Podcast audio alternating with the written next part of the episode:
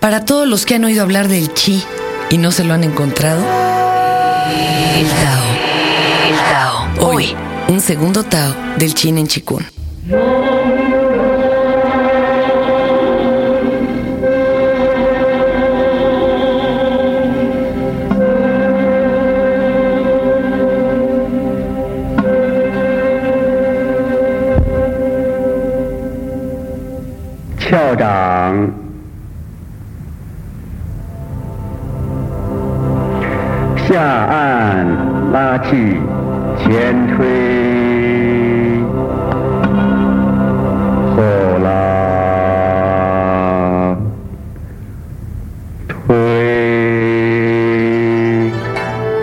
Y nos quedamos platicando con Eduardo Ceguera, es instructor de Chin en Chikun. Eduardito, vente por acá.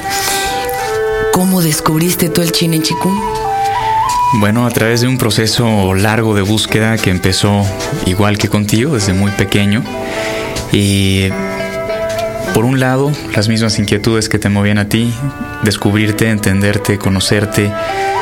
Creo que tú y yo y mucha gente que nos oye seguramente sabe, siente, está consciente de que la vida es mucho más de lo que se percibe a simple vista, ¿no? Entonces, esa fue quizá la principal eh, fuente de movimiento en mi proceso evolutivo, junto con una búsqueda incansable por recuperar la salud que a los dos años empecé a perder. Eh, tuve fiebre reumática y viví 20 años a base de antibióticos y penicilinas, hasta que llegó el día en el que me di cuenta que los médicos lo que estaban haciendo conmigo era experimentar y que yo me ponía cada vez que empezaba un tratamiento nuevo en manos de un desconocido que en el mejor de los casos hacía su mejor esfuerzo para experimentar conmigo y tratar de ayudarme. Llegó un día en el que para mí fue muy claro que en el mundo solamente había una persona que me podía curar y que ese era yo. Empecé un proceso de búsqueda y asumiendo completamente la, la responsabilidad de mi salud pero eso es fuerte, porque hemos visto gente que se autodefiende en un juzgado, pero autocurarte, si estamos totalmente acostumbrados a eh, echarle todo encima al cura, al doctor, ¿no? Al, profesor, que todos los demás agarren las riendas de nuestra vida, nosotros no, por favor, porque la responsabilidad es aterradora. Exactamente, pero después de 20 años de estar haciéndolo así y ver que no funciona, llega un momento en el que dices, si quieres algo bien hecho, hazlo tú mismo. Entonces empecé primero a investigar cuestiones de nutrición, eh, viajé a Estados Unidos, a Francia, Alemania, España. Y tú malísimo. Cada vez peor, cada vez peor. y fue un proceso progresivo. Mi enfermedad no fue una enfermedad fácil de diagnosticar para los médicos. Siempre fui muy luchón, me daba vergüenza estar enfermo, así que hacía todo lo posible por disimularlo. Hasta que bueno, llegó un momento en el que ya no pude más. Y cuando ya no pude más, pues así emprendí mis tratamientos y mis viajes y demás. Yo quiero decir, Eduardito vendió su casa. Imagínense qué desesperado puede estar cuando ya vendes tu casa. Y se fue a un tratamiento a Alemania, ¿no?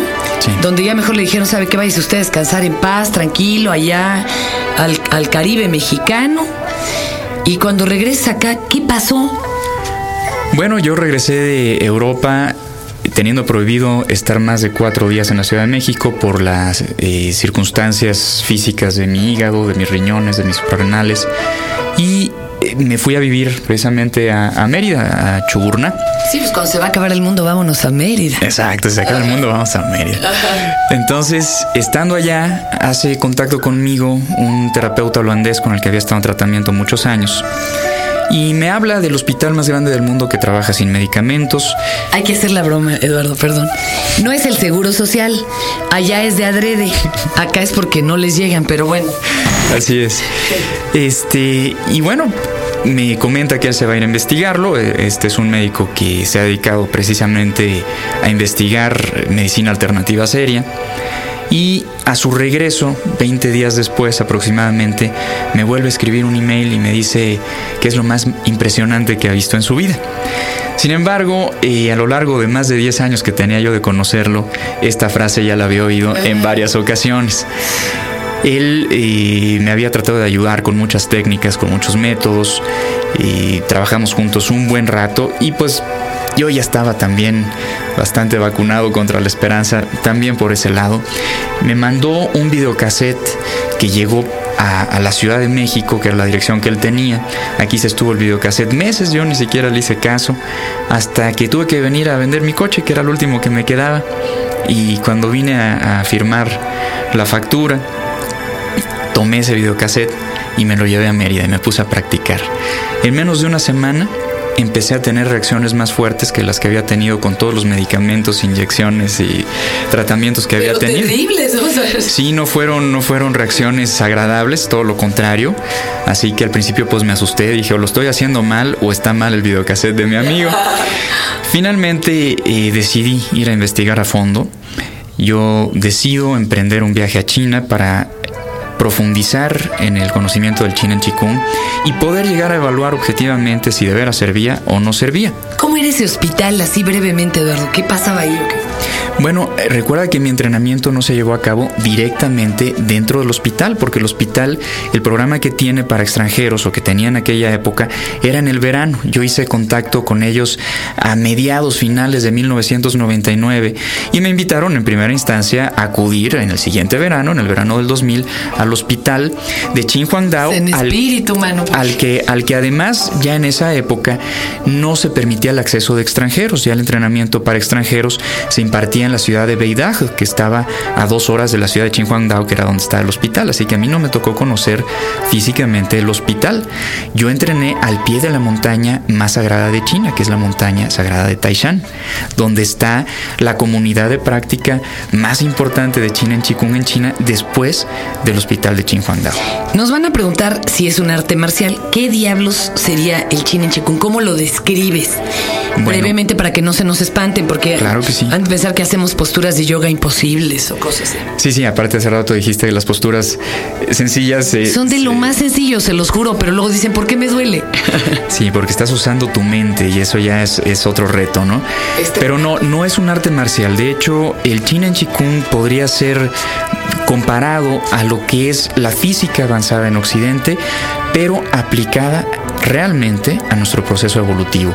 Es un trabajo de entenderse, es un trabajo de entender cómo funcionamos, de participar en nuestros procesos sutiles hasta generar un cambio en lo tangible a través de movimientos muy sencillos que ejercemos con la mente y con el cuerpo y que tienen gran impacto. ¿Qué tiene que ver el chi en todo esto y qué sería el chi si se, si se puede explicar el chi como del brazo de la luz? O sea. El chi se puede describir como la fuerza sustancia que forma todo en el universo. Absolutamente todo lo que existe está hecho de chi. Nuestros físicos en Occidente están estudiando esta cuestión, eh, la diferencia entre las partículas reales y las partículas virtuales, las partículas de spin fraccionario y spin entero, qué es materia, qué es energía. Un físico hoy en día... Los fans de Star Wars dirían los midichlorians. Algo así.